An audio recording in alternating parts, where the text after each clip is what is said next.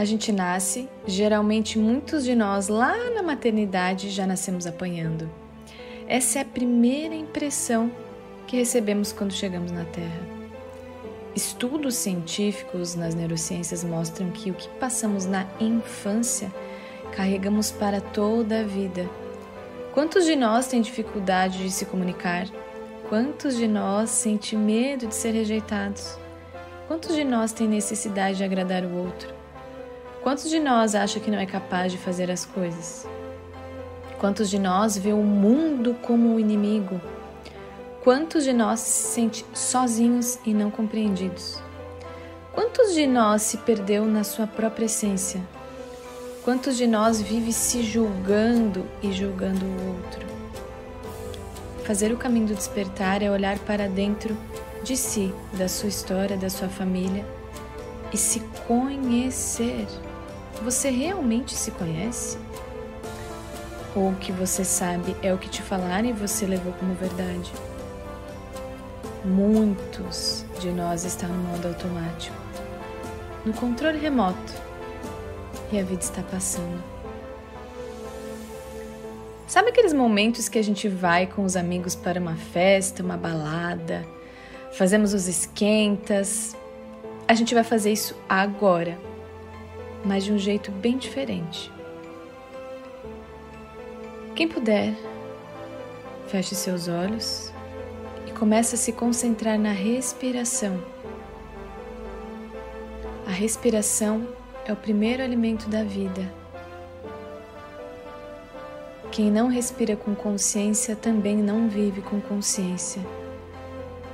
Enquanto você inspira e expira, você pode levar sua atenção para o centro do teu peito, no teu coração, colocar uma mão ou duas mãos e se permitir sentir os batimentos cardíacos.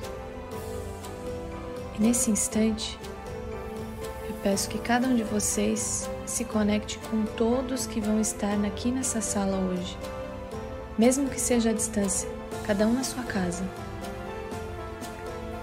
A física já comprova que não existe tempo e espaço, é a não localidade. Todos nós nos conectamos, mesmo que não estejamos presentes fisicamente. Se conecte com todos. As pessoas que você mais gosta, mais tem afinidade, assim como aquelas pessoas que você tem dificuldade, que você tem atritos, conflitos. Cada um de nós tem sua personalidade, sua história, suas dificuldades, seus desafios. E não cabe a ninguém o julgamento. Nesse momento que vocês se permitem sentir o coração de vocês, através da respiração, é o momento de vocês lembrarem que somos todos humanos.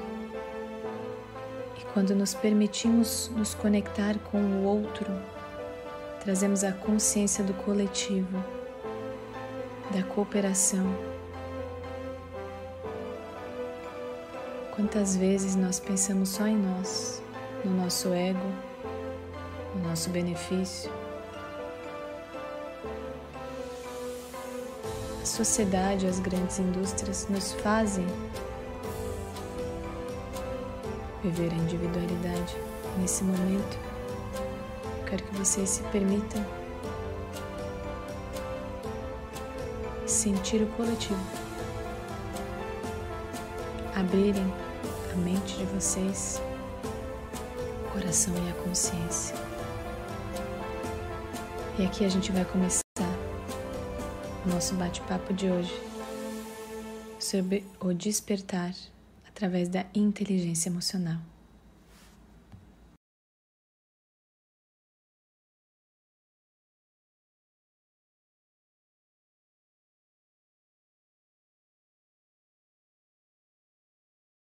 Eu sou Luciane Zata, do time Poli, e agradeço desde já a participação de todos. Hoje, o tema que abordaremos será inteligência emocional e prosperidade financeira. A nossa convidada é mais do que especial, é a naturóloga, ativista quântica, Graziela Venturim.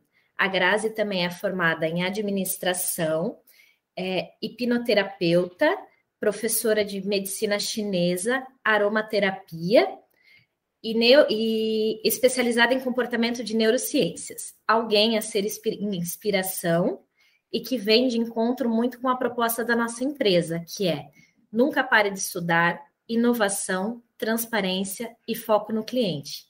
Teremos no decorrer da apresentação o sorteio dos nossos queridinhos, os nossos copos. Então, eu peço que todo mundo é, participe.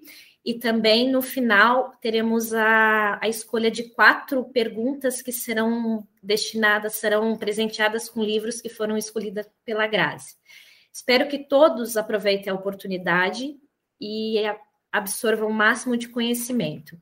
Desde já, gratidão e Grazi, seja bem-vinda. Oi, Lu, boa noite. Tudo bem? Tá legal o áudio aí? Tá, tá legal sim. Pode. Vou, resolvi ficar sem fone. Boa noite, Lu. Boa noite a todos que estão presentes. É um imenso prazer estar aqui hoje. Obrigada pelo teu convite, pelo convite da Poli. É, eu espero que eu possa, junto de vocês aqui, compartilhar um pouco do conhecimento que eu tenho como profissional, como experiência de vida, dentro de conteúdos que eu tenho muita paixão e que eu procuro me aprofundar bastante né, nesse campo de conhecimento. E nós, então, em grupo, em coletivo, decidimos chamar esse, esse webinário, esse bate-papo de despertar. Despertar a nossa consciência através da inteligência emocional para que a gente possa, em algum nível, conseguir atingir a prosperidade financeira, que eu costumo falar que é sempre um, um, um resultado, né? Então, eu me chamo Graziela Venturim, para quem não me conhece. Obrigada pela, pela apresentação aí, Lu. É, e eu vou compartilhar com vocês agora a tela de conteúdo. Como a Lu falou, eu vou acentuar novamente que no final a gente vai fazer o sorteio do, dos, dos, copos e também de quatro livros que eu estou indicando que tem tudo a ver com esse conteúdo que eu preparei para vocês tá? Então vamos lá. E também tem uma surpresinha no final, que eu vou falar depois, não vou falar agora, só para deixar vocês curiosos. Então, desperte inteligência emocional e a prosperidade financeira. Eu queria começar esse bate-papo, essa conversa com vocês, fazendo essa pergunta. Para pensar bem e tomar decisões corretas, é preciso manter a cabeça fria e afastar todos os sentimentos e emoções, certo? Nesse instante, o consciente de vocês traz duas mil informações por segundo. E o inconsciente de vocês está trazendo 4 bilhões de informações por segundo. O inconsciente é a nossa linguagem emocional, que é onde está é, registrado informações que nós não acessamos com facilidade e principalmente as nossas crenças. Eu vou falar mais sobre isso. E o consciente são os nossos desejos, as nossas vontades, né? Por exemplo, vou atravessar a rua, quero comer um bolo, estou com sede.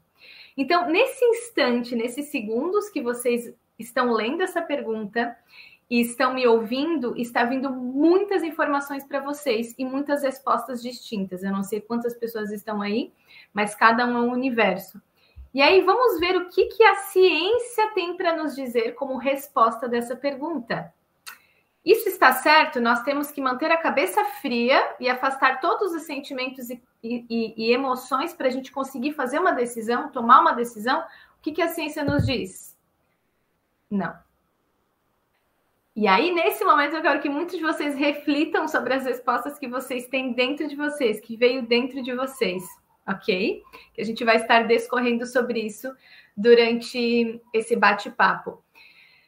Infelizmente, existe historicamente, né, todo um processo. Hoje na sociedade é muito valorizado o raciocínio, a lógica, a inteligência e foi deixado de lado os aspectos da intuição, das emoções, do sentimento, como se não tivesse o mesmo valor, como se fosse inferior, como se o intelecto fosse a coisa mais importante da nossa vida.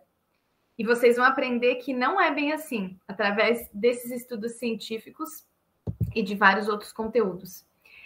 E a Poli, como sendo uma empresa de, impor, de, de logística, desculpa, eu quis trazer esse conceito, porque é um grande, grande desafio para mim, como naturóloga, como uma profissional da saúde, que trabalho com a parte de educação e saúde, das áreas humanas, a parte de consciência, estar em um contexto um pouco diferente. Eu sei que nem todos aqui são da empresa, mas grande parte das pessoas acredito que são.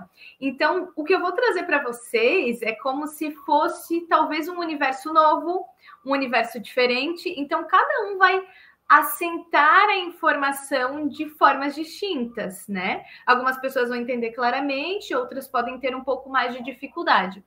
E por isso, desde já, eu quero que vocês saibam que eu estou sempre à disposição nas minhas redes sociais, por e-mail, nos, nos canais possíveis, para sempre estar é, tirando dúvidas, reflexões e indicando literaturas e artigos. Eu gosto muito de trabalhar com essa parte de conhecimento.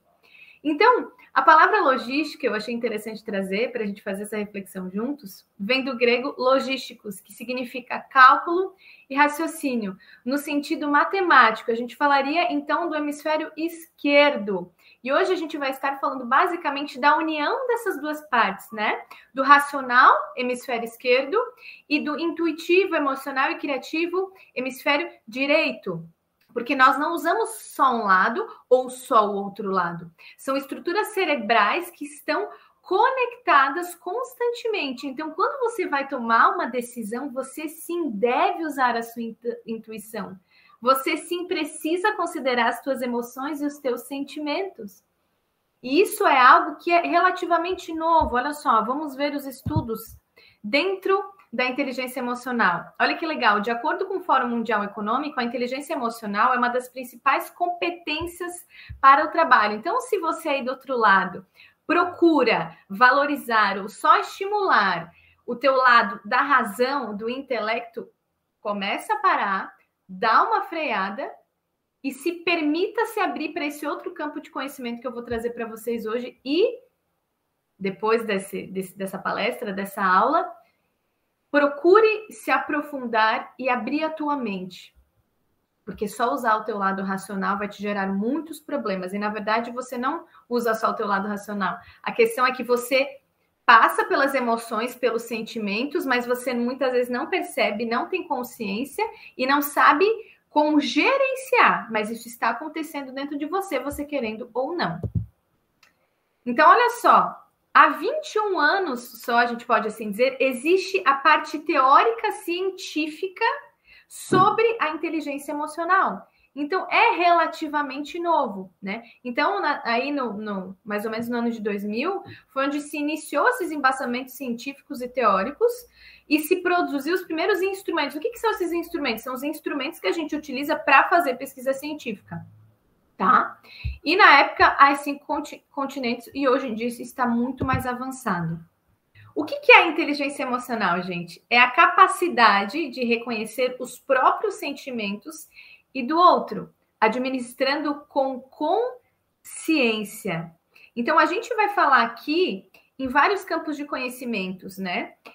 Dentro da minha profissão como naturóloga, a gente faz uma pluralidade de contextos, de conteúdos, de informações, porque quando a gente une campos de conhecimentos distintos, a gente complementa e tem um olhar muito mais abrangente sobre as situações, sobre nós, sobre o outro e sobre o mundo. Então, olha só que legal esse próximo slide. Quando vocês estavam assistindo o vídeo inicial, quem estava no início ou quem está chegando agora, eu falo de uma questão de se conectar com as pessoas. Vou dar um exemplo para vocês. Enquanto nós estamos sendo aqui agora, vocês conectados comigo e eu com vocês, mesmo que eu não esteja vendo, existe uma interação.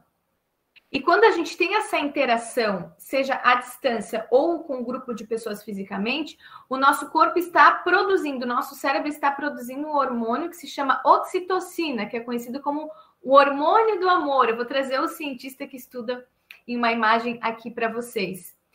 Então, nós estamos interagindo constantemente uns com os outros, a gente tendo consciência ou não, querendo ou não. Estamos o tempo todo fazendo troca, e eu vou mostrar um artigo científico que comprova isso para vocês. Por que, que eu trouxe esse início da vida, um pouco do conhecimento da biologia molecular. Aqui tem uma imagem que mostra os organismos unicelulares, que eram as amebas, os protozoários, eram não, são. E eles estavam no planeta muito antes de nós. São espécies que têm uma célula, vivem sozinhas. Depois de um certo tempo, de muitos e muitos anos, se formou os organismos multicelulares. E aqui eu trouxe o exemplo da planta, mas a gente pode falar de nós humanos, onde as células, de alguma forma, por alguma inteligência, resolveram se unir. E essa união dessas células fez com que houve o processo de evolução das espécies. Ou seja, vamos dar o exemplo da empresa. Uma empresa tem setores especializados: RH, marketing, financeiro. Cada setor tem profissionais especializados para lidar com aquela demanda. No nosso corpo é a mesma coisa. Existem células especializadas do sistema imunológico, células especializadas da gestão. E por que, que eu estou trazendo isso? Porque existe algo no planeta, no nosso universo, que fez com que as células se unissem e existisse progresso, vamos dizer assim, evolução. E isso é o senso coletivo que a gente tem que trazer. Porque quando as pessoas trabalham em coletivo, trabalham juntas, o progresso é um resultado que vai acontecer. Então, é muito importante a gente trazer essa reflexão da própria biologia para dentro da nossa vida, na nossa casa, em todos os contextos que a gente vive, que não é se separando, se individualizando, mas se unindo. A nossa própria espécie, a nossa própria biologia mostra isso. Ok? Eu trouxe dois cientistas principais aqui para compartilhar com vocês, depois vocês podem pesquisar, que é a Tamara Russell, que ela fala sobre o mindfulness. Esse exercício que eu fiz inicial do vídeo é uma prática de mindfulness, que é como se fosse uma meditação, tá? Que é uma das ferramentas para que a gente tenha mais inteligência emocional. Ou seja, gerir as nossas emoções, reconhecer os nossos sentimentos para então conseguir interagir com o outro, com o mundo. E ela fala: como posso aprender a me relacionar comigo mesma? Quando eu aprendo a me relacionar comigo mesma, eu vou conseguir me relacionar melhor com o outro, com o mundo, nas esferas de trabalho, é, relacionamentos interpessoais de trabalho, em casa, uh, relacionamento afetivo, social, não importa. Tá? E o próximo cientista que eu trouxe para vocês é o Daniel Kahneman. Eles são os, os dois são os meus professores da especialização. E aqui é muito interessante ele estudou a questão da inteligência emocional na economia. Então, olha o que, que ele fala: a economia comportamental abandona a noção de que as pessoas são completamente racionais. Ele fez muita pesquisa e olha que legal, ele ganhou um prêmio Nobel de Economia e também conquistou diversos outros reconhecimentos, vários outros prêmios. Ele é bastante conhecido mundialmente. Então, eu trago a união de conhecimentos desses dois cientistas e de alguns outros autores para vocês, com conteúdos também dentro da minha experiência. Eu vou estar tirando algumas dúvidas que já foram enviadas na inscrição e no final a gente vai abrir para outras dúvidas também, ok? Então, como funciona o nosso cérebro? Eu vou falar de cérebro e de mente. Talvez muitos de vocês achem que, acham que é a mesma coisa, mas não é. Tá? Eu vou dar um exemplo para vocês da máquina. Tem um computador aqui na minha frente, eu estou usando o computador. Ele é uma máquina perfeita, incrível. Ele liga, ele desliga, ele tem software, ele tem múltiplas funções. Mas esse computador, vamos colocar ele como um, so, como um hardware, ok? Ele é inútil se não tiver um ser humano para manuseá-lo, certo? Ele pode ser maravilhoso, mas se eu não estiver aqui, ele vai ser inútil. O nosso cérebro é a mesma coisa. Ele é um codificador de informações. A nossa mente é como o software, que são as informações que são inseridas ali.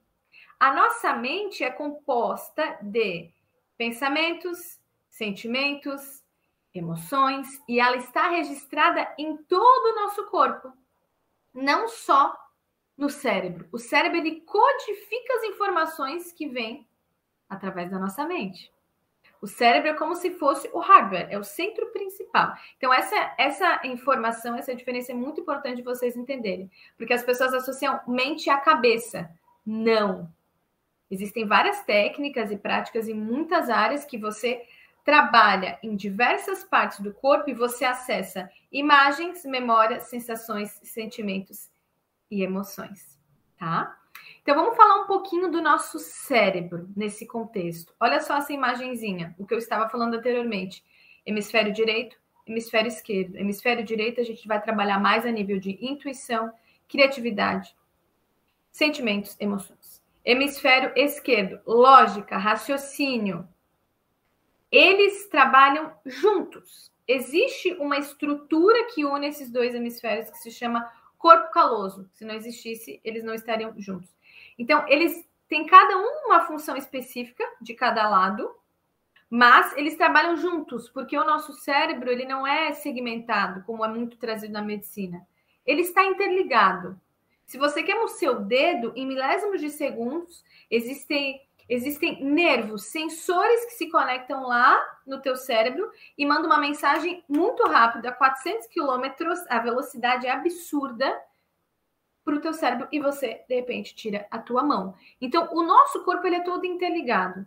Então, não dá para falar que você é só racional ou só emocional. Você está constantemente usando tudo o tempo todo em milésimos de segundos. Então, aqui está uma imagenzinha que eu adoro essa imagem, que é um cérebro verde e outra pessoa olhando. Muitas vezes a gente se separa. Nos vemos separados da nossa mente, como se nós não fôssemos a nossa mente nós somos a nossa mente, nós somos os nossos pensamentos, nós somos os nossos sentimentos, nós somos as nossas emoções. E aqui eu quis trazer um pouquinho de, de conhecimento. Esse conhecimento é para trazer autoconhecimento para vocês. Existe uma teoria que se chama cérebro trino, onde a gente vai falar das três estruturas do nosso cérebro. Então, vou falar brevemente para vocês entenderem um pouquinho sobre isso. Então, a região, essa região aqui, é a parte mais primitiva do nosso cérebro. Entendam, muitos associam a palavra primitivo como se fosse é, inferior, e não é. A gente só está aqui hoje porque a gente exerceu muito este essas funções. Só por isso que se desenvolveu o restante. Então, essa região aqui que pega o bulbo, cerebelo, ponte, é, mesencéfalo, é a região de autopreservação, as reações instintivas, agressivas, a nossa respiração, os batimentos cardíacos. Um pouco mais acima, pega a parte intermediária, que tem uma estrutura que se chama sistema límbico, que tem a hipófise, hipocampo, hipotálamo, responsável pelas nossas respostas emocionais, as nossas emoções, os nossos sentimentos, algumas memórias que temos armazenadas. Eu trabalho muito com o sistema límbico dentro da aromaterapia, quando a gente sente um cheiro, muitas vezes a gente tem múltiplas memórias que vêm associadas a sensações, emoções, sentimentos. E essa última parte aqui é a parte mais desenvolvida e é o que nos difere de alguns animais, porque a gente tem muito neurônio nessa parte aqui, que é o córtex ou neocórtex, que é onde a gente tem o nosso pensamento, a nossa inteligência, a fala, o significado, o sentido das coisas. Isso é o que nos difere dos animais. E tem um aspecto aqui importante, uma curiosidade: nós somos 99,5% iguais aos chimpanzés. Então, nós não somos muito mais que os animais, não. Isso foi criado, essa ideia foi colocada em muitas cabeças, isso não é real, tá? Então, a gente às vezes tem que dar umas voltinhas para trás, aprender a lidar com o nosso instinto, com as nossas respostas agressivas, com as nossas emoções para então a gente conseguir usar aqui, ó, essa parte mais evolutiva. E essa é uma grande problemática quando as pessoas não sabem gerir as suas emoções. Acabam se atropelando. A emoção vem do latim movere, que significa mover para fora, ou seja, expresso de alguma forma pelo corpo. Então ninguém consegue esconder as emoções quando você está com raiva, quando você está feliz, quando você está triste. Até tem uma pergunta sobre isso que depois eu vou falar. Quais são as emoções básicas? Raiva, tristeza, surpresa, alegria, nojo, medo. Todos nós sentimos todas essas emoções, às vezes todas no mesmo dia, algumas emoções mais, algumas emoções menos. Isso vai depender um pouco da personalidade também de cada um. E a razão é a racionalização, é a justificativa, é o pensamento intelectual. Então, gente, nós precisamos andar de mãos dadas com esses dois lados. Eu sei que muitos de vocês têm dificuldade de expressar raiva, de admitir que tem raiva, de falar que tem medo, de falar sobre as suas tristezas, porque existe muitos preconceitos na nossa sociedade, uma necessidade de sempre estar bem, feliz, e não é assim que a coisa funciona. Aí que vem o problema, porque você vai reprimindo algo que é natural de você, porque você não, não foi ensinado. Não te ensinaram isso na escola, muito menos dentro da tua casa, e você sofre com isso. Isso é uma coisa muito básica da nossa espécie que ainda não é muito desenvolvida pela maioria das pessoas. E isso é o que gera a maior parte dos problemas, e vocês vão entender ao longo do que eu vou falando. E aqui eu já começo respondendo uma pergunta. Como filtrar o excesso de reclamação das pessoas? Foi uma pergunta enviada na, na, na inscrição. E aí eu já quero responder de uma forma racional, digamos assim. Olha só. Como filtrar o excesso de reclamação das pessoas? Vamos pensar lá no coletivo, no todo. Estamos sempre interagindo. Questione essa pessoa, faça perguntas para ela quando ela começar a reclamar. Vamos pensar numa reclamação. Ah, porque meu marido não faz isso, não faz aquilo. Aí você olha para. Primeiro você escuta, a gente precisa saber a falar e a ser ouvinte. Você já parou para pensar como seria a sua vida se você não tivesse seu marido? Isso é trazer o quê? Presença, consciência. Porque a gente quer ficar longe das pessoas que não são muito legais, é mais fácil. Mas aí nisso você não aprende, você não cresce. Os desafios estão aqui para a gente crescer e aprender as dificuldades. Então, se a pessoa é muito reclamona, traz como aprendizado para você. Questiona ela. Cada reclamação que vier, faz uma pergunta. Você vai ajudá-la a tomar consciência, a se perceber. Nossa, eu nunca mais vou fazer essa reclamação. Eu faço isso em consultório todos os dias. Então, você está ajudando o outro e você também está se ajudando, porque você também pode já ter reclamado ou vai vir a reclamar sobre alguma coisa. Então, como que a gente nutre ou regula as nossas emoções? Com alimentos que vão liberar, estimular neurotransmissores, abraçando, recebendo carinho, dando carinho, tendo contato com as pessoas, com a natureza, estimulando a nossa criatividade com música, com arte, com inspiração, com descanso, com contemplação, tá? Com cheiros, com sabores. Como que a gente regule, regula ou nutre a nossa razão, o nosso intelecto, o nosso raciocínio? Senso crítico, questionando, não aceitando as coisas muito fácil pesquisar, ler, investigar, entender e procurar querer saber sobre a história das coisas, procurar embasamento científico, mas também a filosofia, a física, a química, a biologia, unir campos de conhecimento. Isso vai te enriquecer, vai te fazer questionar as coisas e não aceitar como veio dentro da tua educação, da tua história, que eu vou falar brevemente. Então, aqui estão muitos aspectos de barreira que eu que eu identifico dentro da minha experiência profissional um, como naturóloga. Então, vou falar um pouquinho de cada uma, tá? Isso vocês têm que pensar no contexto individual e depois o coletivo, porque se o coletivo está doente, é porque o indivíduo está doente. Então, a gente precisa trabalhar primeiro no indivíduo, ou seja, cada um de nós. Vamos lá. Comunicação. Como que eu falo? Como que eu escuto? Eu dou tempo da pessoa falar? Eu consigo escutar? Ou quando ela fala, eu já estou pensando na resposta que eu quero dar? E eu não estou interagindo com ela, eu estou só respondendo. A maioria das pessoas não sabe se comunicar. A maioria das guerras, grandes guerras no mundo e das guerras internas dentro de casa e nas empresas, é falta de comunicação. Ponto. E a gente não sabe se comunicar porque a gente não se conhece. Porque a gente não sabe lidar com os nossos instintos, com as nossas emoções. A comunicação é o ponto-chave. É você olhar no olho. É você não julgar. É você falar com o teu coração. Não só eu acho isso, eu penso aquilo, eu não concordo, eu discordo. O que, que você sente? Você quer deixar uma pessoa sem resposta quando você está discutindo fala assim: o que tu está sentindo? Eu sinto isso, e você? Então, tem muito a se desenvolver nas falhas de comunicação, que é uma das barreiras. Em torno da tua casa, da tua cidade, do meio ambiente, como que é o local que você vive? É silencioso? É barulhento? Como que é a tua convivência familiar? Como foi a tua convivência familiar lá na infância? Os teus pais gritavam, berravam ou eles se comunicavam? Eles te davam carinho e atenção? Cada um tem uma história. Esse entorno que você viveu lá na tua infância, você vai trazer até hoje. E o que você vive hoje também. Crenças limitantes, é que eu trouxe o dinheiro queimando. Traumas. Olha só quanta coisa a gente pode perceber nessa imagem aqui. Uma pessoa triste, talvez se sentindo excluída, diferente, sozinha. E olha só a fisionomia daqueles lá atrás.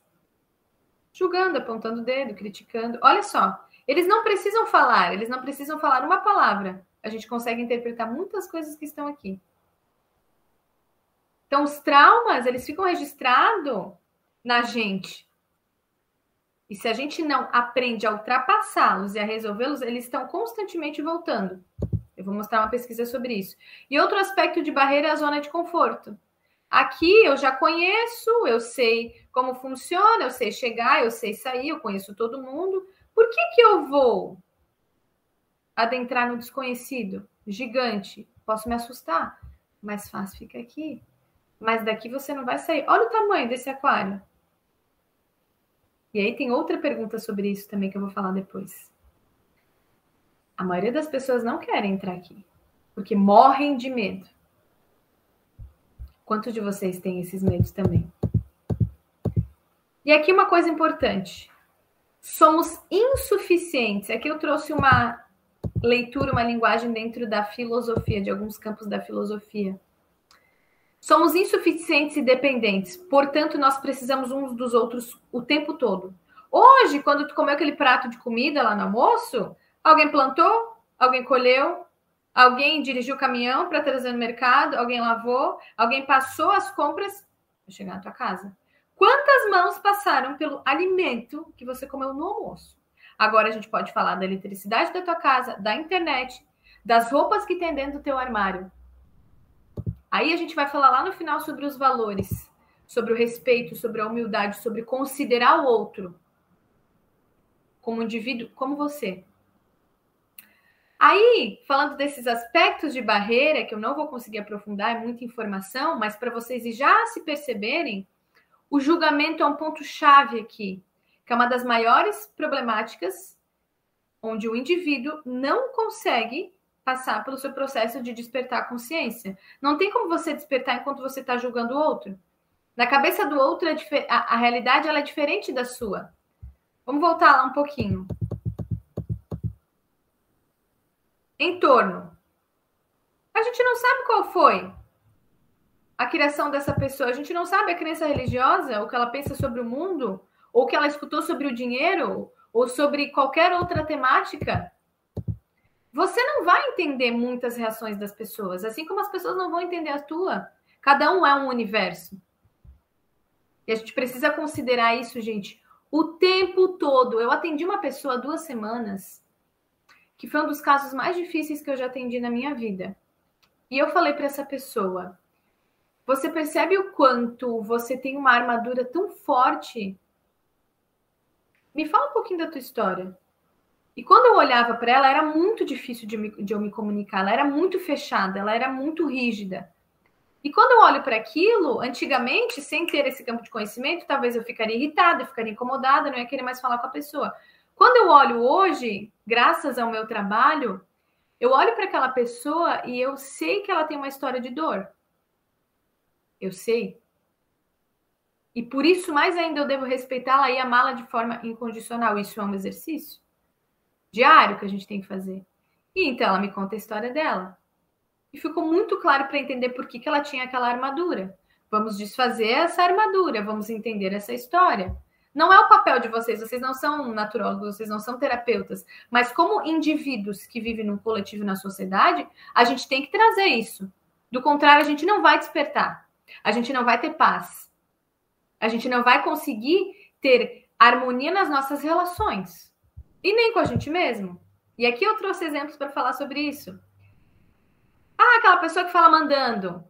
Por que será que ela fala mandando? O pai e a mãe dela falaram que o mundo é só de quem sabe dar ordens. Isso é uma crença. Por que essa pessoa não consegue conversar?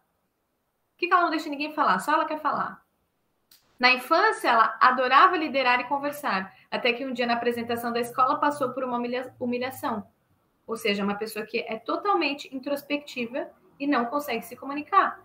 Por isso que ela é tão difícil de você acessar. Então não julgue, não aponta o dedo para ela. Você não sabe o caminho que ela percorreu.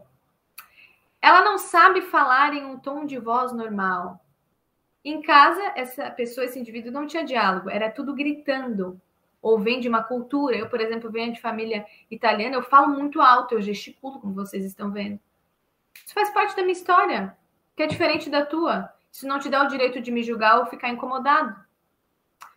Ele só pensa nele, a gente não existe. Ah, aquela pessoa egoísta, vamos ver. No pós-parto, a mãe teve depressão. Teve desde o início da vida que se virar com pouco e sozinho.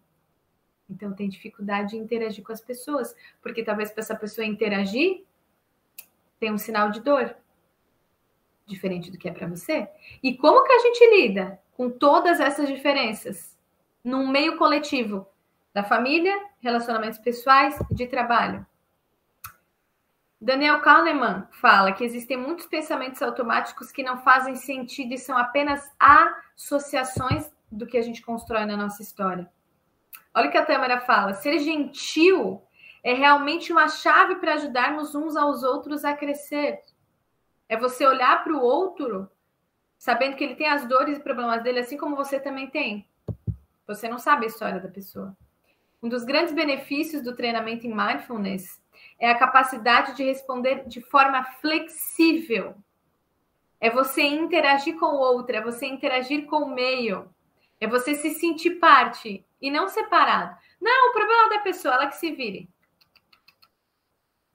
Isso é uma grande ilusão. Isso não existe. Aqui eu trouxe a primeira pesquisa científica para mostrar para vocês que é interessantíssima que fala sobre a interação social das pessoas. Olha como é incrível. Dentro das neurociências, a gente chama isso de neurônio espelho, tá? Então, o que, que eles fizeram nessa pesquisa? Foram divididos vários grupos, mas eu vou resumir, porque o tempo é curto. Se eu não consigo falar o resto que eu preciso. Então, as pessoas eram, os participantes eram colocados na frente do computador e foi colocado os, os, os fios, tá? do eletroencefalograma, onde mais de 32 pontos na cabeça para é, que vem aparecer no computador as estruturas cerebrais que se conectam quando as pessoas estão fazendo gestos, tá? E do outro lado, outro participante estava apenas olhando a imagem do gesto das mãos. Olha aqui as mãos aqui embaixo. Então, por exemplo, eu como se eu estivesse aqui fazendo o movimento das mãos e tem uma pessoa na minha frente que ela não está fazendo nada, ela só está olhando os movimentos das minhas mãos. Eles queriam ver a região do cérebro daquele que faz o que, que era ativado e, é, e as regiões do cérebro daquele que assiste o que, que era ativado. E olha que incrível! As mesmas regiões foram ativadas. Sabe quando a pessoa ela boceja e você começa a bocejar também? Isso é neurônio espelho. Nós estamos, gente, interagindo o tempo todo uns com os outros, querendo ou não, gostando ou não. Então, quanto mais você traz para a tua consciência do senso coletivo, de você se trabalhar internamente, se conhecer para conseguir ter uma interação melhor com o mundo, isso vai ser incrível. E é um processo de exercício diário, vocês vão ver no final vou falar sobre isso. Olha só, o modelo que faz e o imitador, tá? Um de frente para o outro, mesma região. O que faz e o que assiste, mesma região. O que faz e o que assiste, mesma região. Aqui eles estão de frente um com o outro. Essa outra pesquisa é uma pesquisa bem antiga que foi feito, isso é outra, outra curiosidade que eu quero trazer, de como funciona a nossa mente. Então, são colocados eletrodos na cabeça para perceber quais as estruturas cerebrais são ativadas quando você vê, por exemplo, uma maçã. Eu vi uma maçã. Ah, estrutura X foi ativada. Legal. Fecha os olhos agora. Visualiza a maçã. A mesma estrutura é ativada do teu cérebro. Então, a nossa mente, lembra que o cérebro codifica os pensamentos. Então, a gente está falando de uma maçã, campo visual, né? O sentido da, da visão. Agora eu fecho os meus olhos e eu vou imaginar essa mesma maçã. É ativada a mesma estrutura do meu cérebro. O que, que a gente entende aqui? Que o cérebro como um codificador da mente, dos pensamentos, sentimentos e das emoções. Não existe passado e futuro, tudo acontece agora. Então, se você lá no teu entorno vivenciou, na, no teu seio familiar, na escola, traumas, e você não processou isso, você não tem consciência, você não lembra, você nunca buscou ajuda, você vai repro reproduzi-lo hoje. A tua mente não entende que isso está no passado. É tudo acontecendo junto ao mesmo tempo. Se você não se conhece, não conhece a tua história, não se percebe, não entende como que funciona o teu mecanismo fisiológico, como que você vai ter autonomia da tua vida? Como que tu vai dirigir a tua vida da forma como, como que você quer? Vocês conseguem entender a profundidade do que eu estou falando? Da pergunta que eu fiz lá no início? Para a gente tomar uma decisão, a gente tem que ser puramente frios e racionais? Será? Será que você não deixa de tomar uma decisão porque você teve um trauma e você nem te recorda disso? Ou você olha para uma pessoa que entrou na empresa ou um novo, uma nova pessoa na família você não vai muito com a cara daquela pessoa, porque ela te lembra aquela pessoa lá na escola, ou um indivíduo que te humilhou e que você não conseguiu perdoar até hoje? Quando a gente não desperta e não está consciente, essas coisas se reproduzem todos os dias, constantemente, e a gente não enxerga. Aí aqui eu quero entrar com a segunda pergunta para responder de uma pessoa sobre essa pessoa ela questiona, né, os impactos da idade é, e as chances diminuírem de oportunidade profissional. E aí eu trago três figuras aqui, três pessoas. Aqui é um dos meus mestres, o Amit Goswami. Aqui é uma outra pessoa que eu conheci há pouco tempo, o Ivan. Eu vou falar um pouquinho rapidamente sobre cada um deles. O Amit Goswami, ele tem, eu acho que ele está com 85 já, 85 anos. Ele trabalha ainda todos os dias ele é físico nuclear, ele fez PhD dele em física nuclear. E aos 40 anos ele entrou para o campo da física quântica e ele é meu professor. Ele está há 45 anos trabalhando nesse campo. Ele não parou. Ele parou as pesquisas dentro de laboratório, mas hoje ele dá aula. Ele ensina pessoas, ele tem uma sabedoria e um enriquecimento científico gigante. O Ivan, mesma coisa, vai fazer agora 70 anos, ou acabou de fazer, não me lembro. Essa é uma conversa que eu tive com ele. Ele também é físico, fez o PhD dele em física nos Estados Unidos. Hoje ele trabalha com a parte de astrologia, atendendo pessoas. Ele transformou esse conhecimento dele.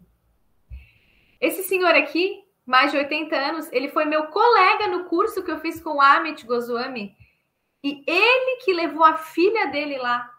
Tem mais de 80 anos e está estudando então, o impacto da idade, ele existe, mas nós temos que estar o tempo todo nos adaptando a mudanças. A gente tem que caminhar com o mundo. A gente não pode ficar fechado nas nossas crenças e no mundo que a gente cresceu, porque o mundo ele está mudando muito rápido. Então, o que, que você pode fazer para transformar com o conhecimento que você tem? Ou será que você não precisa acessar um novo conhecimento? Uma nova área? Sair lá da zona de conforto do aquário nós temos que estar o tempo todo nos renovando. E aqui tem exemplo de três pessoas, eu poderia dar muitos mais. Mas é para eu responder de uma forma com que você consiga sair reflexivo daqui com essa resposta. O que, que você pode oferecer com, do mundo a partir da tua experiência, da tua história de vida, do, do teu conhecimento? Ou adentrar num novo universo? Lu, você vai entrar? Oi, sim. Não, muito bom, muito bom mesmo. É, a gente tem umas perguntinhas no chat, não sei tá. se a gente consegue responder agora, Grazi, eu quero deixar depois para responder por e-mail. Eu vi que, que, apareceu uma ali, vamos lá, escolhe uma só, porque Isso. tem outras perguntas aqui, eu estou com pouco tá. tempo, tá. né? Como faço para utilizar as duas partes do cérebro? Pois acho que sou só emoção. Bom, vamos lá. Existe essa é uma pergunta bem complexa, porque eu não te conheço, né? Eu gosto muito de conhecer a, a, a, pessoa, mas infelizmente aqui não tem como. Você já usa as duas partes do teu cérebro. Uhum. A questão é que você precisa exercitar. Se você é muito emocional, você precisa começar a estimular o teu raciocínio. Como? Adquirindo conhecimento. Eu sou muito uhum. emocional, eu sou muito frágil. Como que eu posso estimular a outra região do meu cérebro? Estudando, lendo, buscando campo de conhecimento, porque isso vai te trazer uma resposta de nossa, agora eu entendo por que eu faço isso. Nossa, agora eu entendo por que, eu não consigo falar. Ou por que, que eu choro muito. Agora eu entendi. Agora que eu entendi, córtex pré-frontal, consigo o quê? Fazer diferente. Então, nesse, a resposta é uhum. especificamente nesse caso. Se você é muito emocional, você precisa buscar campo de conhecimento para usar mais a tua razão. Nunca okay. pare de estudar. Tá, a gente pode fazer o sorteiozinho das nossas canecas agora pode. nesse tempinho? Uhum. Tá, só um minutinho.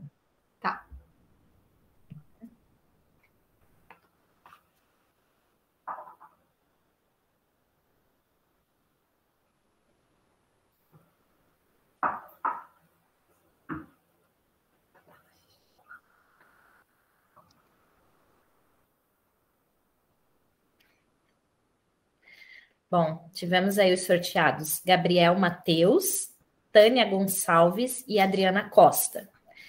É, nossa equipe vai entrar em contato, tá, com vocês. Vocês ganharam a nossa caneca térmica, que é uma das queridinhas aqui do webinar, né? A Grazi vai receber a sua também, Obrigada. logo depois. E tenho certeza que espero que estejam assistindo e estejam aproveitando essa oportunidade. Posso continuar? Pode, pode sim. Vamos lá, então. Então, aqui eu trouxe alguns aspectos importantes, né? Eu, o indivíduo, eu preciso entender a minha história de vida, dos meus ancestrais, dos meus avós, dos meus pais. Quais são os meus desejos? O que, que eu almejo da minha vida? Os meus pontos de vistas. Muitas vezes, gente, você traz pensamentos e crenças familiares você não toma consciência dessas crenças e você pode transformá-las, ressignificá-las. O nosso cérebro é incrivelmente adaptativo. Existe um livro de duas pesquisadoras que ganharam o prêmio Nobel que se chama O Segredo Está nos Telômeros. Elas falam muito sobre isso, que não existe nem idade. Qualquer idade a gente pode alterar. Ok? Motivações, medos, o coletivo, cooperação, empatia, comunicação, respeito, consideração. E, infelizmente, aqui no Ocidente há uma separação. As pessoas se separam, se segmentam. É totalmente diferente da abordagem que eu utilizo de trabalho também na minha vida lá do Oriente, das medicinas orientais que eu trabalho, onde é outra forma de pensar e de ver. Nós somos todos conectados com a natureza e uns com os outros. Então, aqui eu trouxe de um artigo científico os principais desafios dentro das organizações: desgaste emocional, crise e conflito nas relações, ansiedade, medo, desânimo, competição. Provavelmente muitos de vocês passam por tudo isso, ou pelo menos em algumas dessas questões. E quando você começa a acessar esse campo de conhecimento e aplicar, as coisas começam a ficar um pouco melhor, mas para isso você precisa exercitar e se conhecer. Eu vou passar um pouquinho sobre isso no final. Aqui eu trago um pouco da filosofia. A sociedade do desempenho gera, escrevi errado ali, um esgotamento excessivo. Estados psíquicos, como eu falei ali anteriormente, medo, ansiedade, desânimo, desgaste, são característicos de um mundo que se tornou pobre em negatividade e é dominado por um excesso de positividade. Porque aqui muitas pessoas estão se desgastando por um excesso de cobrança, porque não aceitam que são insuficientes e que dependem das pessoas. Às vezes a gente tem que descer alguns degraus e nos tornarmos mais humildes e lembrar que nós somos um coletivo. E por quê? Uma das razões de eu ter colocado o tema despertar, que foi uma, a ideia de uma das meninas despertar, é algo que eu trabalho e desenvolvo há muito tempo dentro de mim e, consequentemente, eu acabo fazendo isso no coletivo no meu trabalho. Não existe, não faz sentido eu estar despertando se as outras pessoas ao meu redor não estão. Não faz sentido. É a mesma coisa que você ganhar milhões de reais e todo mundo ao teu redor, toda a comunidade, toda a cidade não tem condições para nada. O que que vai adiantar? Qual que é o sentido nisso? Eu trouxe essa frase desse grande filósofo a título de reflexão, porque muito do que tem aqui está associado a essa sociedade de hoje, que não reconhece as suas tristezas, a sua raiva, o seu medo, reprime essas emoções básicas lá, que eu mostrei para vocês no início, e vão colocando assim embaixo do tapete e julgando as outras pessoas. E quantos de nós não estamos nessa situação? Tudo que eu falo para vocês, eu também falo para mim, tá? Eu não sou a dona da verdade, eu não sou perfeita e eu estou o tempo todo aprendendo, né? Porque eu estudo e aplico que eu não passo por esses processos também. Inclusive, essa foto aí, muitos devem se identificar. Isso é um problema. Vocês vão ver no final. Porque se você está nesse estado aqui, como que você vai oferecer o melhor para o teu esposo, para tua esposa, para os teus filhos, para a empresa que tu trabalha? Como que você vai conseguir? Porque você está totalmente exausto e desgastado. Porque você não se conhece, você não se percebe, você não se olha, portanto você não faz isso com o outro fora também. Porque o que a gente faz na relação fora é um é, um, é uma extensão do que a gente faz com a gente mesmo. A gente precisa ter mais autocompaixão. Aqui uma outra pergunta. Meu rosto já denuncia na hora o que eu sinto e nem sempre isso é bom. O que fazer para ajudar no processo de autoconhecimento e domínio próprio? E olha só o que eu trouxe para vocês. Essa pessoa ela fala da questão né, da, da, da, da resposta é, física, corporal. Olha aqui, 55% da comunicação é sinalizada pelo corpo. Então, é natural que isso aconteça. Você vai se expressar dessa forma. Não tem como você deixar de se expressar. É o teu jeito, é a tua forma.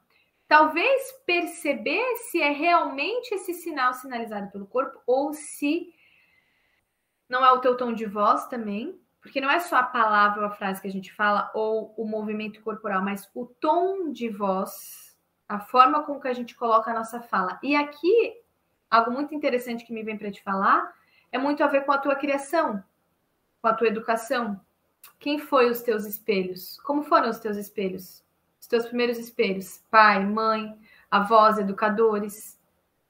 Porque essa é uma das formas principais de aprendizagem da criança, por imitação. Então, muitas vezes, essa tua expressão, ela vem muito do que você aprendeu e captou lá no início da tua vida, na, na, no teu ciclo da adolescência também, e você vem a reproduzir hoje. Se você não gosta e não se sente bem, reconheça isso e pense como você gostaria de ser, porque isso é possível de mudar, mas aí vem toda a questão da circuitaria cerebral e de fazer novas informações sinápticas. E para isso você vai ter que repetir, repetir, repetir, diferente do que você faz. E tudo isso é possível sim, desde que você treine, treine e treine. Trazer o estado de presença, olhar nos olhos da pessoa, respirar, porque às vezes você é uma pessoa muito impulsiva, tem respostas muito rápidas. Apenas 7% da nossa comunicação é verbal. Aqui eu trago a pirâmide de Maslow para falar um pouquinho dessa questão da prosperidade financeira. Eu quero que vocês entendam aqui.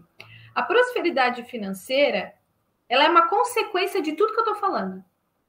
Tudo.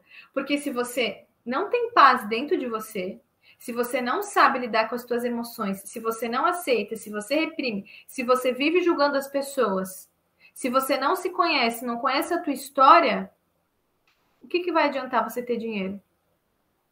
Na verdade, vai piorar a situação. Porque tudo aquilo que você não tem resolvido vai maximizar. Então, acho que é mais inteligente a gente se conhecer, se entender, toda a nossa história, exercitar, buscar ajuda, seja o que for, ou se você é autodidata também, não tem problema nenhum, para depois a gente começar a pensar nisso. Vamos entender? A primeira base fisiológica, todos nós precisamos de dinheiro para pagar contas, para sobreviver, para termos seguranças, para termos harmonia familiar, para conseguir dormir em paz. Depois a gente vai trabalhar com a parte da segurança, da integridade, do sustento. Depois, família, amigos, comunidade, autoestima, autorrealização. E aqui tem uma tem um outro ator que separa em três partes só, né? A sobrevivência, o relacionamento e o crescimento pessoal. Então, para que você consiga ter uma abundância financeira, uma prosperidade financeira, é muito importante que você tenha alinhada todas as suas bases, principalmente familiares. Lá do teu sistema de crença, muitas vezes a tua dificuldade de prosperar está lá inserida no teu sistema de crença. Sistemas de relacionamentos. Então a gente precisa fazer um ajuste em todas essas bases e se conhecer. Aceite o medo e a ansiedade como respostas naturais do nosso corpo. Admita a presença delas. Isso vai te ajudar a lidar com emoções e os sentimentos sem julgamento sobre você e sobre o outro. Eu atendi uma interagente na semana passada, ela falou que ela estava com raiva, que ela... primeiro ela falou que ela estava intolerante. Eu falei assim: "Você está com raiva". E é um pouco difícil para a pessoa falar: "Estou com raiva". Estou com raiva. OK. Como que é sentir raiva para você? Não gosto. Me julgo. Não aceito. Sendo que é uma resposta natural sua. Não quer dizer que é para você passar o dia todo com raiva. Você tem que direcionar, porque a raiva é uma energia de criação. Quando você está com raiva, você vai correr na academia, você vai fazer um exercício, vai limpar a casa, qualquer coisa para transformar. Que nada se. Einstein já dizia, né? Nada se perde, tudo se transforma. Quando a gente entende isso e se conhece, a gente consegue lidar com muito mais sabedoria. Deixa eu passar um pouquinho aqui, depois eu volto.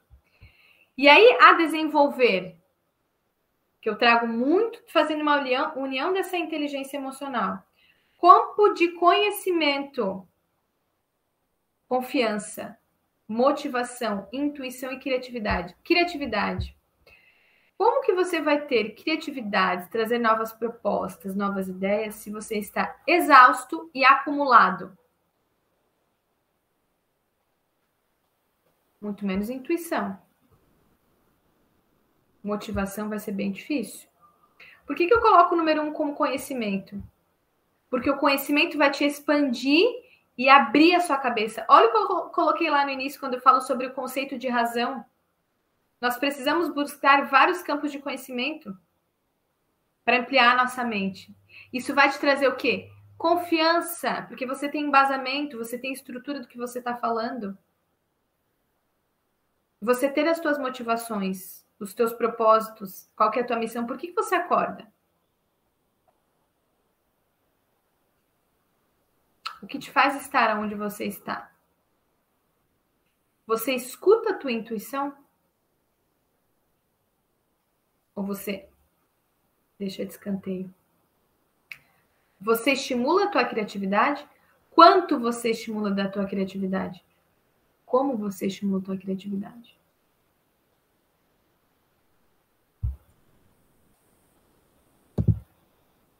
Sistemas de crenças principais da humanidade, a gente pode dizer, relacionados a dinheiro, sexualidade e comida, alimentação. Três barreiras gigantescas que eu coloco lá no início, aspecto de barreira gerais, e aqui eu coloco esses três principais. E, agora que a gente está finalizando, eu posso falar que eu montei um e-book para vocês de todo esse conhecimento, de todas essas informações, que é como se fosse um mini livro que vocês vão poder acessar, né? Quem tiver interesse, acho que vocês vão receber por e-mail, se não me engano, que as meninas explicaram, vou pedir depois para para Lu repetir. Então, cada um de nós, lá no nosso inconsciente, eu explico no e-book, o nosso consciente é de 5 a 8% mais ou menos. Que é, eu quero um bolo, eu estou indo dirigir no mercado, eu estou aqui assistindo essa aula. Esse é o consciente, duas mil informações por segundo. O inconsciente ou subconsciente, 4 bilhões de informações por segundo. É aqui que tá essas crenças limitantes sobre dinheiro. Quem tem dinheiro não vai para o céu. Quem tem dinheiro não tem amigo de verdade. Ganhar dinheiro é difícil. Dinheiro é ruim, dinheiro é sujo. Ou seja, de novo você se separa. Sexualidade. Quantos tabus que as pessoas têm sobre sexualidade, principalmente voltado para o aspecto religioso. Alimentação, principal. As pessoas hoje em dia estão adoecendo porque não sabem comer. Então, tudo isso gira em torno do título lá no começo do que a gente começou a conversar: Despertar a tua consciência. Trazer sentido para a tua vida. Conhecendo a você mesmo. E essa frase eu peguei no vídeo que eu assisti da Polly, que eu achei interessantíssimo. Encontre novas fronteiras sem se perder. Aqui, ó. Cadê a bússola interna? Quando a gente se perde, a gente tem que encontrar nossa bússola interna. E como que a gente vai fazer isso? Estado de presença. É o que a Tâmara ensina. Ela fala do mindfulness, que é como se fosse uma forma mais adaptativa, moderna, organizacional da meditação. Porque a meditação está muito associada às, às, às, tradições, né? O mindfulness, mindfulness não, que é o que ela faz no campo de pesquisa científica dela. Ela estuda os efeitos do mindfulness no cérebro, em vários contextos, é o trabalho principal que ela faz. E olha as empresas que já estão inseridas esse tipo de prática, inclusive no Fórum de Economia Mundial. E aqui agora eu queria fazer um exercício com todo mundo, muito breve, é o tipo de exercício que vocês podem fazer todos os dias, porque estamos muito no piloto automático. Quem está no piloto automático não vai enxergar a vida, não vai perceber a vida vai passar despercebido. Em algum momento, coisas muito ruins vão acontecer. Alguém vai falecer, alguém vai ficar doente. Talvez você seja efetivado por uma carga no trabalho que você não imaginava, foi uma surpresa, e de repente você não está preparado, ou você é demitido. Como você vai lidar com isso? Então, vamos fazer um exercício bem rapidinho. Vou pedir para todo mundo fechar os olhos, inspirar pelo nariz e soltar pela boca, lento e profundamente. E nesse momento, vocês vão percebendo, trazendo consciência para o corpo. Quanto vocês estão conectados ou quanto vocês estão despertos, percebendo se vocês estão alegres, entusiasmados ou irritados, impacientes, se algo te incomodou, ou se te algo ou se algo te estimulou. Esse é o momento de você simplesmente observar o teu corpo. Leva atenção para os pés, as mãos, Observa a tua respiração.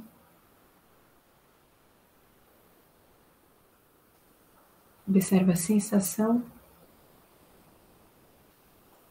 de por alguns segundos fechar os teus olhos. Muitas vezes passamos um dia inteiro sem tomar consciência da nossa respiração. Enquanto você inspira e expira, pedir para você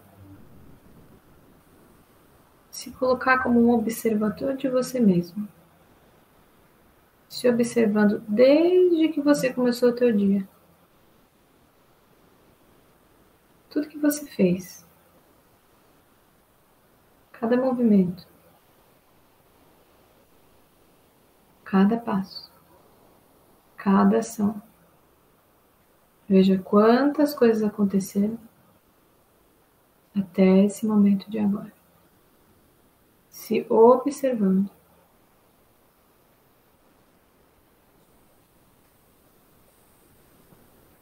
Se percebendo, se olhando. Nesse momento você pode ver que você tem muito mais qualidade, que você é uma pessoa incrível. Mas que geralmente você pensa o contrário. Enquanto vocês inspiram e expiram, façam leves movimentos com os ombros. Isso faz com que você se conecte com o teu corpo, trazendo presença e atenção. E lentamente vocês podem abrir os olhos.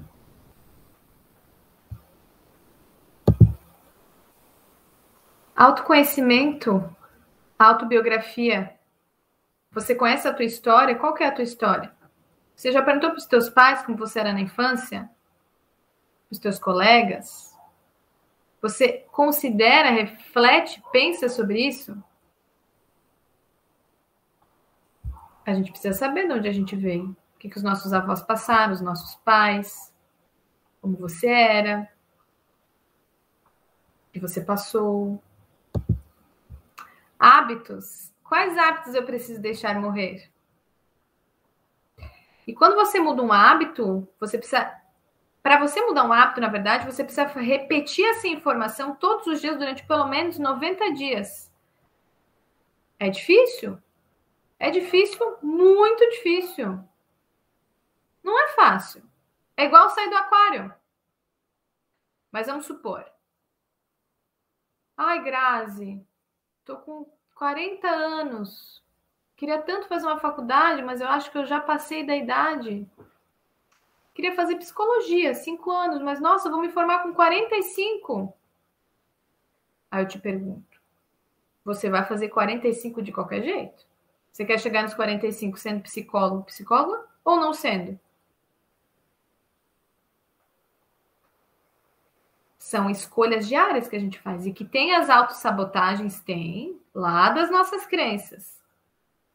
Praticamente todo mundo se autossabota constantemente. Como que eu vou mudar isso? Se conhecendo, se percebendo, se observando, exercitando. Infelizmente, a, a maioria das pessoas querem a pílula mágica, é a resposta, é a carta. Não vai ter, porque tudo parte de dentro. O nosso corpo é uma estrutura perfeita a gente produz uma bioquímica interna para tudo. Eu sempre falo que nós somos um laboratório perfeito e que a gente tem que se experimentar. Porque o que serve para mim não necessariamente vai servir para você. Quais hábitos estão fazendo com que você não vá para frente? Mude esses hábitos. Vai ser difícil? Vai. Vai doer? Vai. Mas você precisa continuar. E aí eu quero tirar uma outra dúvida aqui, que era um vídeo que eu tentei colocar e não deu certo. Como fazer para quebrar bloqueios de medos e inseguranças? Eu posso te resumir essa dúvida em uma palavra: enfrentando. Uma interagente minha tinha gravado um vídeo, mas infelizmente eu não consegui colocar aqui, que ela conta que ela tinha pânico, a gente está trabalhando nisso há um bom tempo, e ela decidiu fazer a matrícula dela na academia. A gente estava trabalhando em cima disso. O que, que aconteceu no primeiro dia? Ela teve um ataque de pânico na esteira, chorou, teve muitas sensações horríveis. E aí ela veio para atendimento e me contou que ela não queria mais voltar. O que, que eu falei para ela? Vai. Vai sim, porque a segunda vez pode acontecer, mas vai ser menos pior. E depois vai diminuindo. Ultrapassa essa barreira do terror. Mas vai, eu falei para ela, você precisa fazer isso. O nosso cérebro, gente, ele é programado para não gastar energia. Então, quando a gente está em pé, a gente faz de tudo para dar uma encostadinha. Ou quando a gente está na escola, que a gente faz assim, na parede. Sempre. Então, ultrapassar a dificuldade ou fazer o novo, algo que eu vou fazer pela primeira vez, vai ser muito difícil. O cérebro ele vai trazer imagens e sensações para você ficar lá dentro do aquário. Não vai para o oceano, fica no aquário que é melhor. Isso é um mecanismo biológico de sobrevivência. Lá, reptiliano, mas não do teu córtex que sabe que você pode avançar muito.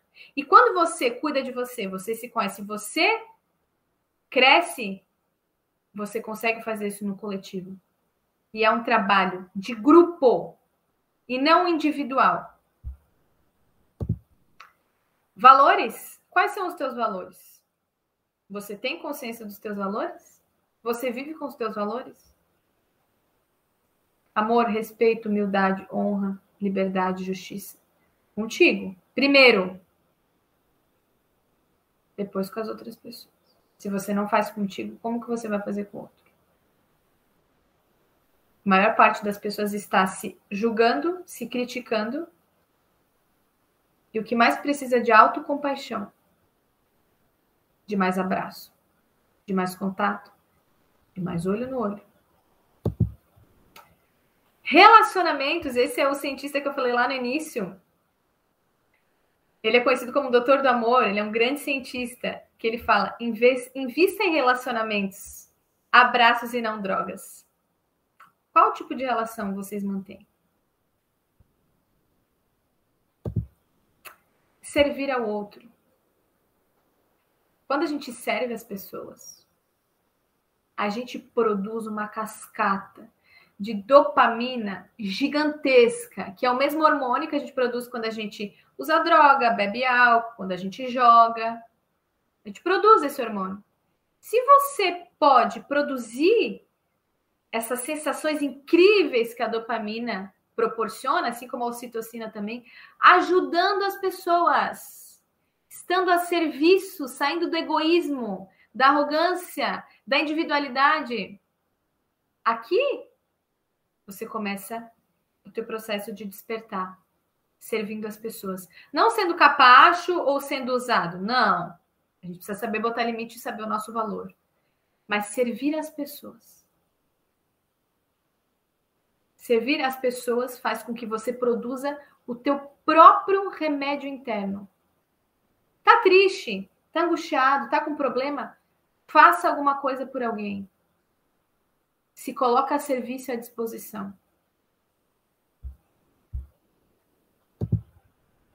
E aqui, para finalizar, eu trouxe um artigo científico que fala sobre espiritualidade, que é um campo de conhecimento que eu gosto muito, que está muito presente no meu trabalho, na, nos meus cursos, onde fala do impacto da espiritualidade no trabalho sobre o bem-estar laboral dentro das empresas.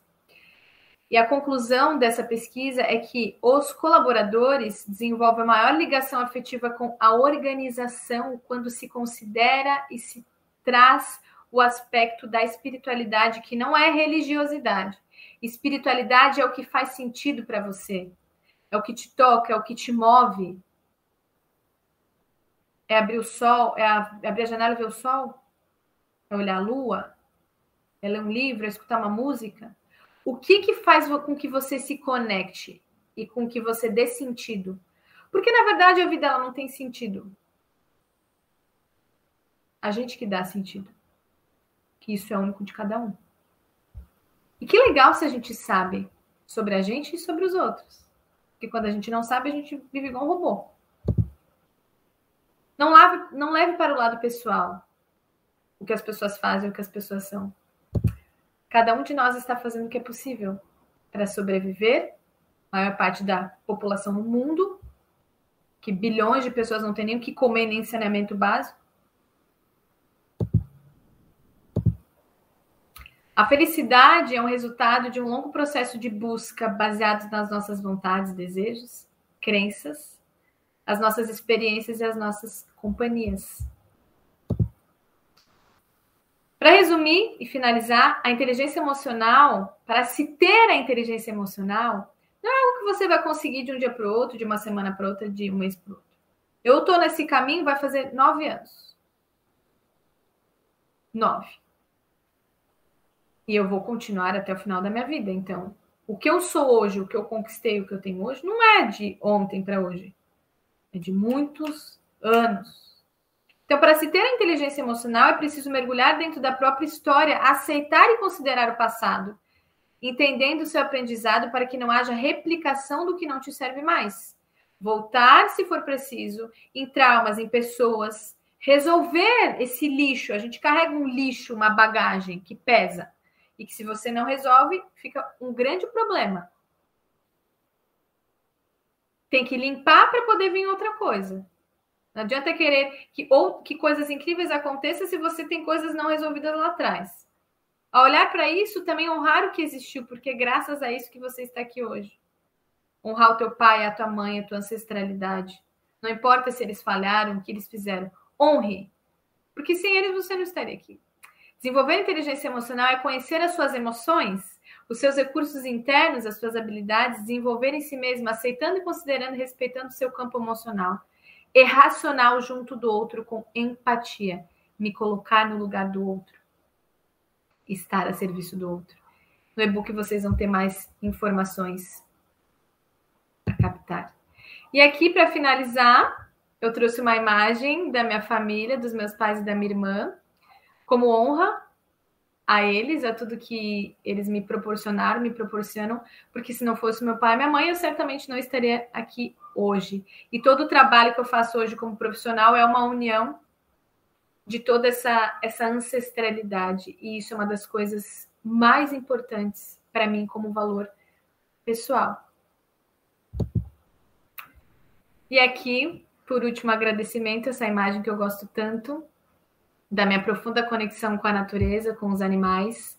Todo o meu trabalho é muito voltado para conhecimento científico, mas eu sempre digo que a ciência, o racional, eles são muito falhos quando a gente esquece o aspecto espiritual, intuitivo, emocional. E nós precisamos, como sociedade, resgatar tudo isso para que juntos a gente consiga cada vez mais despertar. Porque lembram, não tem graça nenhuma você ser milionário se todo mundo está miserável. E não tem graça nenhuma você despertar tua consciência enquanto os teus amigos, irmãos e colegas estão dormindo. Deixa eu tirar aqui. Agora, fico aberta aí para as dúvidas. Grazi, primeiramente quero te agradecer por ter aceitado o convite, tá? Eu amo te assistir, não é de hoje, sempre que posso assisto suas lives, assisto suas palestras, sou sua fã e com certeza espero que tenha é, essa energia, essa coisa boa tenha ido para mais pessoas, né? A gente tem umas perguntinhas aqui, é, uma da Michele Aline. Como podemos. Só um pouquinho que o meu mouse aqui deu. Um mouse. Michele Aline.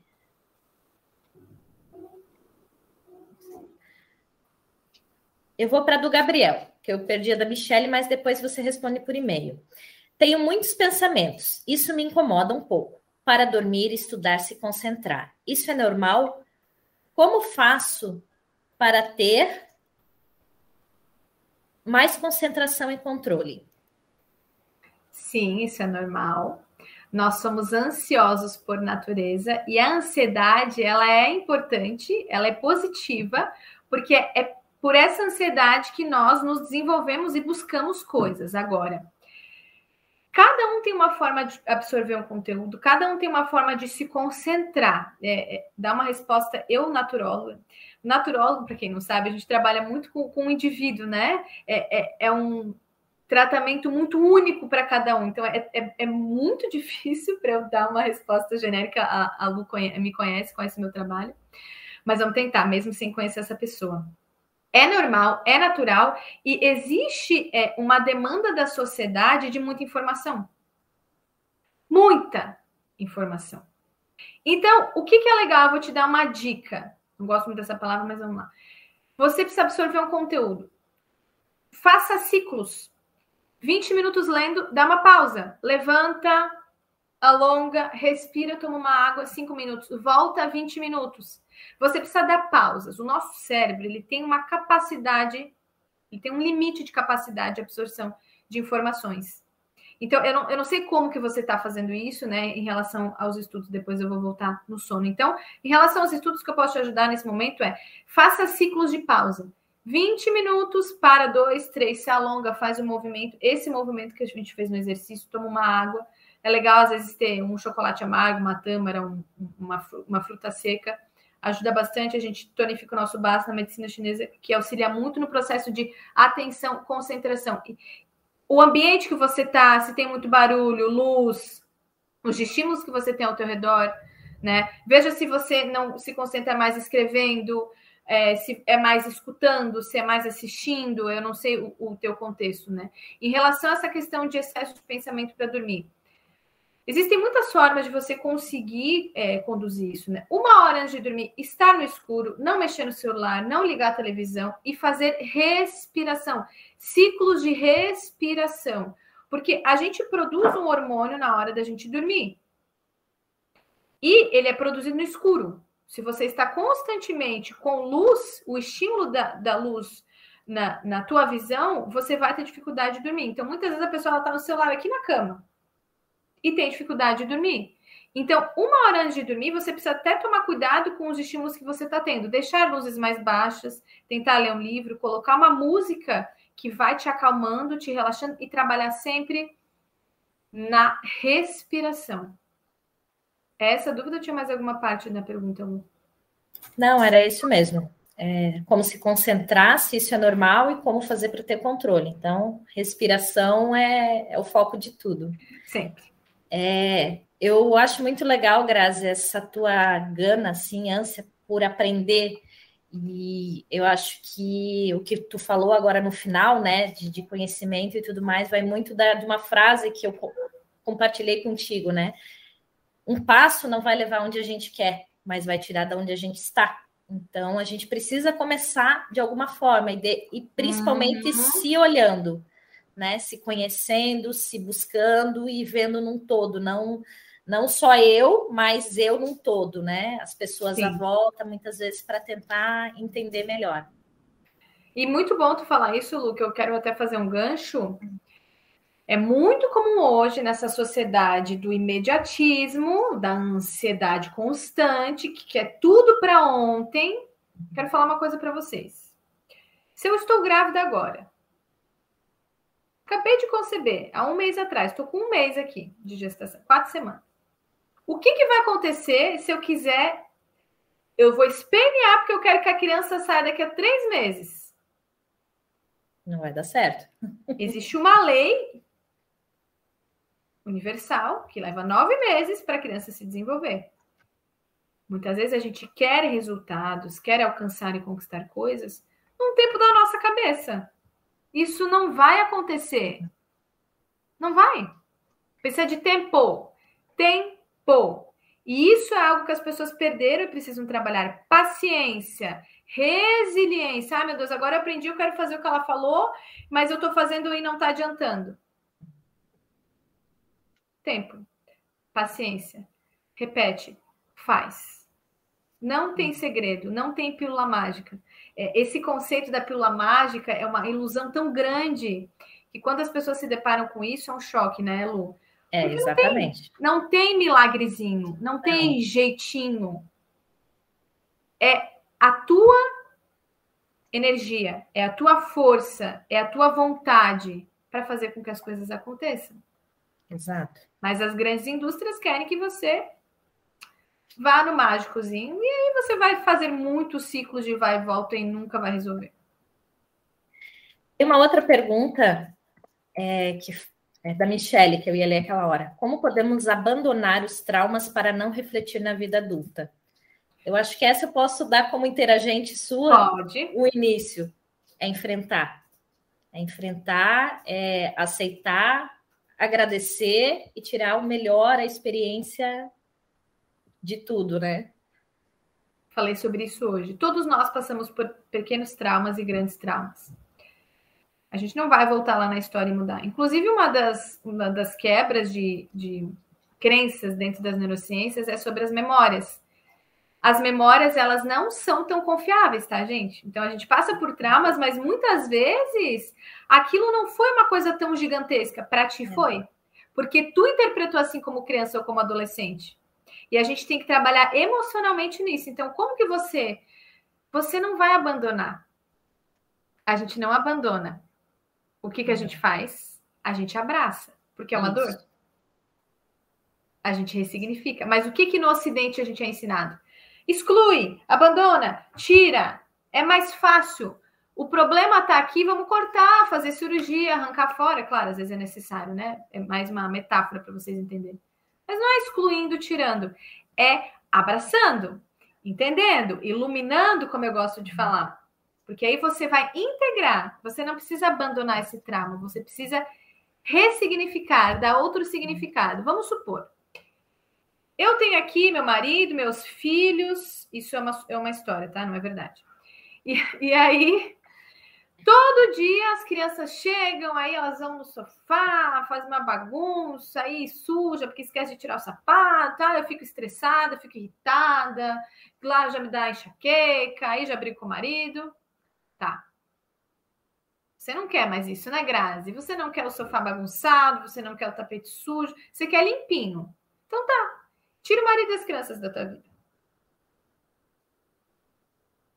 Não é melhor ter a baguncinha ou a sujeirinha e aprender a lidar com essa perfeição, essa exigência? Isso é ressignificar. Muitas vezes a gente não consegue sozinho. E aí esse é o momento de você procurar um profissional. Procurar ajuda, dependendo da profundidade.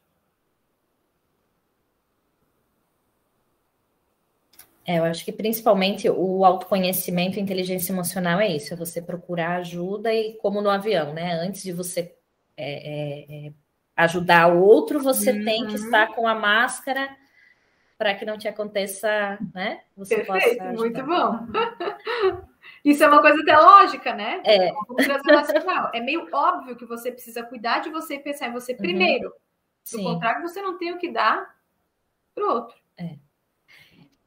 Então, Grazi, quero muito, muito novamente agradecer, né? Estou bem feliz aí por você ter aceitado.